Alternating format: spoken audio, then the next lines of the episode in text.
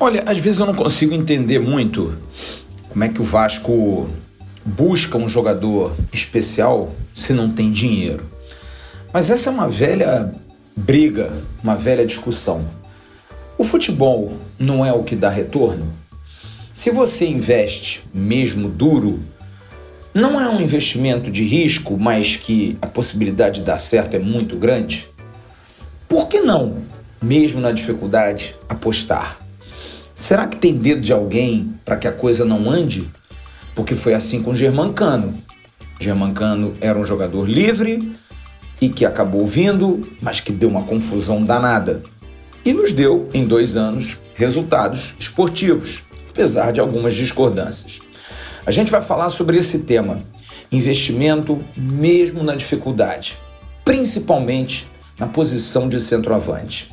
Não valeria arriscar agora para dar a esse time do Vasco, que parece estar com uma cara de competitivo, uma qualidade, uma cereja, um jogador diferente? É o assunto que a gente vai abordar já já, aqui no Avecast, que está entrando no ar.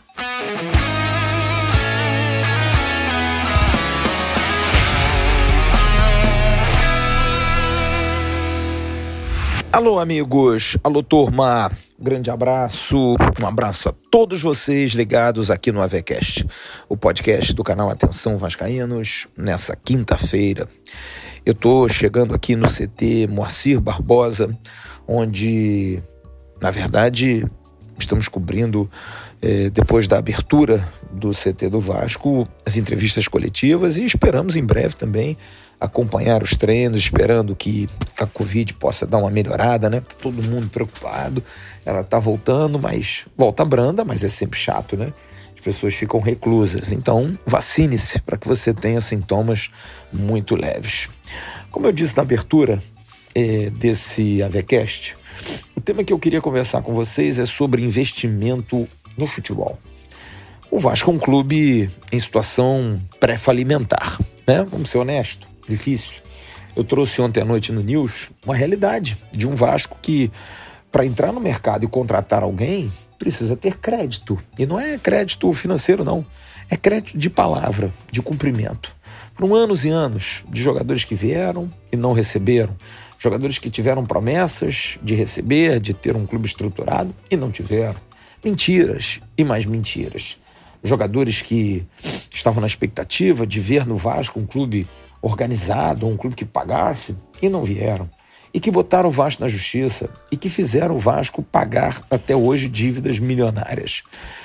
Tudo isso pavimentou uma estrada de falta de crédito mesmo, falta de entendimento do que é o Vasco no mercado. É um clube que, para você chegar e discutir alguma situação, o Vasco é mais ou menos aquela pessoa que vai ao banco pedir um empréstimo e que já pediu três e não pagou nenhum deles e fez acordo em todos. E essa pessoa, ela volta lá na maior cara dura e diz: Olha, eu mudei, eu consegui um novo emprego, eu tô bem, mas eu tô precisando de um empréstimo. Ora, bolas, você tá precisando de um empréstimo, você não tá tão bem, né? Ah, mas é uma obra emergencial. Tá bom, mostra aí seus comprovantes. Puxa, não tem. Mostra aí como é que você declara sua renda. Eu não tenho, eu sou autônomo. Olha, então vai ser complicado. Você tem algum bem? Não, não tenho. Eu tive que vender meus bens antigamente e não tive ainda a condição de remodelar, de poder fazer uma remodelação na minha vida.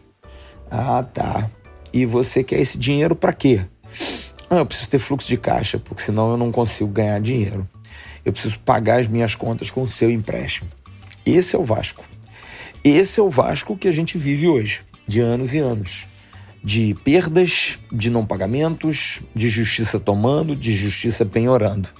Faz os seus acordos, como foi o ato trabalhista, agora o regime centralizador de execuções. Mas você, torcedor, eu não falo o mercado, você acredita? Eu mesmo digo no canal quantas vezes já não fui a lançamentos de novos estádios, de acordos com justiça, acordos com Fazenda Nacional. A única coisa relevante e que eu falei essa semana até no meu Twitter e lembrei, o ex-presidente Alexandre Campeiro, lembrei sim, foi a promessa do CT e que foi brilhante. Durante um ano, a torcida ajudou, foi dada a ela a oportunidade, porque isso também precisa ser dito, porque a torcida está aí há anos e nunca teve um CT. Então, nunca nenhum dirigente do Vasco se mobilizou para o torcedor contratar é, os serviços do Vasco e fazer um CT. E a torcida fez, com apoio, com o crowdfunding, que é o financiamento coletivo, e construímos um CT. Isso é louvável, isso é muito bacana, isso é muito, muito, muito interessante. Então, é, o Vasco é um clube que não consegue seguir com as próprias pernas e tem enorme dificuldade no mercado. Mas existe muita gente que gosta do Vasco, muita gente que quer ajudar o Vasco. Sim, tem muita gente que acredita ainda no Vasco, acredita que é o momento, acredita que é uma situação apenas. Há pessoas hoje no futebol do Vasco que são pessoas queridas no mercado. O Carlos Brasil é um cara que é presidente da Associação Brasileira, ou pelo menos diretor da Associação Brasileira de Executivos. Já trabalhou em grandes clubes como Flamengo, como Corinthians, no Vasco, apesar de na base, mas está sempre em contato com dirigentes profissionais, com agentes, com empresários. Então tem uma boa rede de, de negócios, tem um network muito interessante. O próprio Zé Ricardo é um cara querido, é um cara que tem muito contato também. Enfim, é uma pessoa que também ajuda, pode ajudar bastante. Então, diante dessas situações, é, ainda tem gente que quer ajudar. Só que, mesmo com gente querendo ajudar, vamos tirar aqueles que não acreditam. Não é como você pensar em fazer futebol apenas com uns caraminguá, com um dinheirinho ali, um dinheirinho a colar. Eu é, parece, parece bem contraditório da minha parte, mas não é não. Eu sou muito favorável Aqui mesmo na dificuldade. Ah, mas você quer contrair mais dívida? Não é contrair dívida. Eu acho que mesmo na dificuldade você precisa pensar em investir. Ah, mas eu não tenho. Faça uma reorganização. Faça. Você, por exemplo, tem um apartamento que está caindo aos pedaços, mas você gasta muito dinheiro comendo fora, porque você adora comer fora. Ou então você paga uma prestação de um carro altíssimo. Tem um carro mais simples, não saia tanto. Coma mais em casa, faça uma economia e passe a pagar uma reforma no seu apartamento. É você saber realocar, é saber você o que, que é mais importante. Ah, mas tudo no Vasco é importante, tem que se pagar tudo. Ora, bolas, para mim, mais importante numa instituição é o pagamento dos salários. Se nem o salário eu consigo, que gestão financeira é essa? Que, que cabeça pensante financeiramente é essa? O salário é o básico. O básico, olha, a gente precisa organizar o clube para pagar salário. Não, mas tem que pagar o, o, fornecedor ali. Sim, tem algumas coisas, a gente troca de fornecedor, a gente faz acordo, a gente diminui a carga. É o fornecedor de comida, é o fornecedor de água, é o fornecedor de material esportivo. Vai diminuindo. Vai permutando, vai trocando, vai divulgando, usa as redes sociais do, do, do clube, usa a televisão do clube, enfim.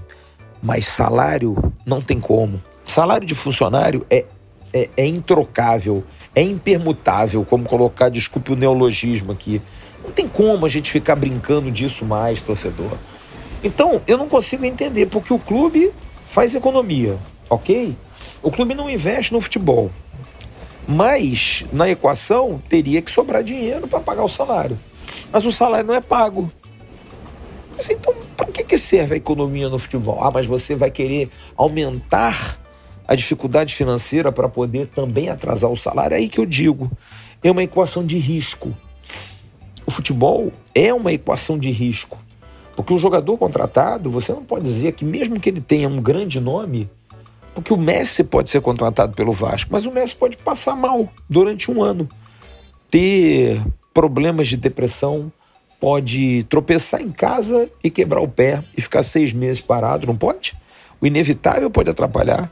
Ele pode tomar uma porrada de um zagueiro do Bangu no Campeonato Carioca e não jogar o ano todo.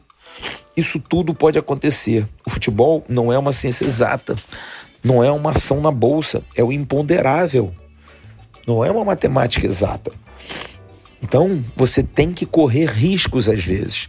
Você pode fazer um bom time, porque um bom time num clube como o Vasco é o que vai fomentar tudo inclusive pagar os salários. Sabe por quê?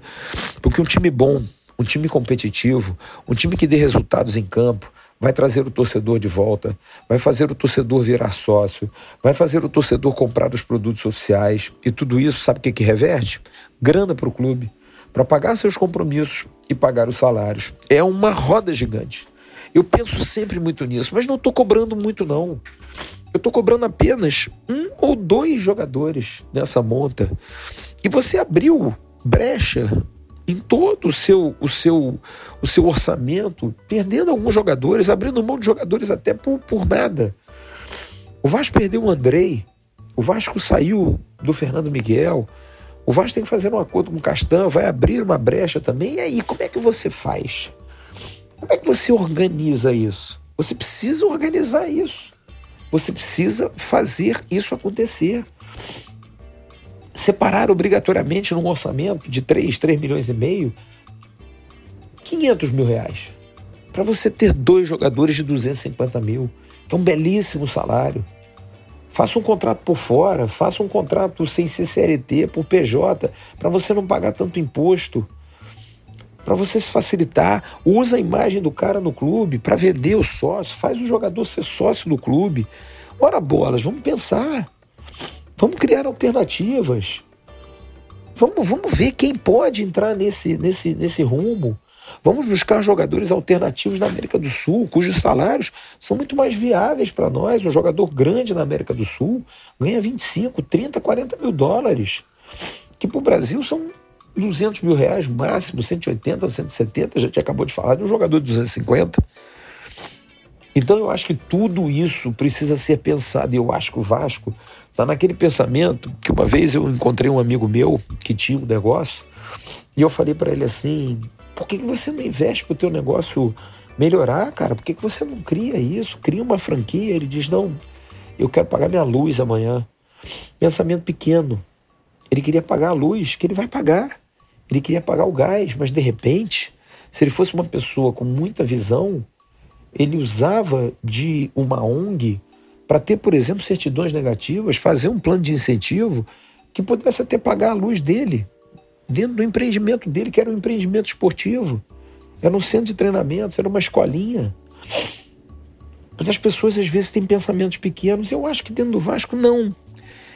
E eu quero entender o que, que as pessoas dentro do Vasco pensam em relação ao investimento no futebol. Me amedronta muito a figura do seu Adriano Mendes, que me parece ser o dono do Vasco ser uma figura que hoje manda e desmanda, e uma figura que já esteve no Vasco na gestão passada e não deu resultado.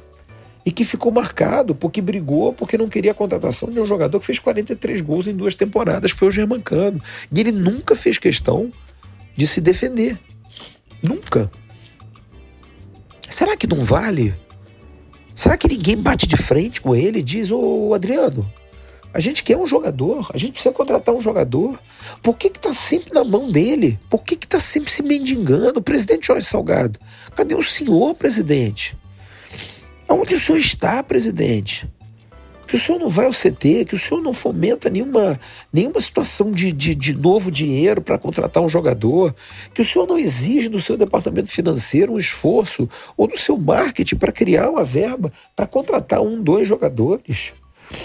É um dinheiro de retorno, o público vai voltar, as rendas vão melhorar, vai se ter Maracanã provavelmente, vai se lançar novos produtos, vai se criar uma nova equipe. E aí, presidente, a gente vai ficar nessa? A gente vai ficar nessa expectativa? A gente vai ficar nessa calada da noite?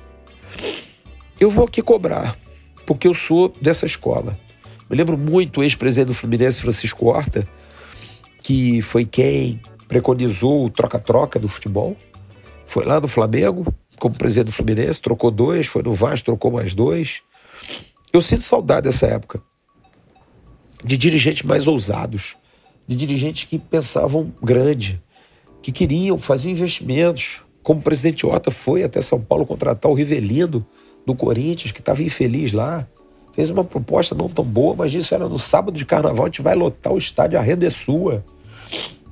E foi verdade, porque o torcedor abraça. Eu gostaria muito de ver isso nos dirigentes de hoje.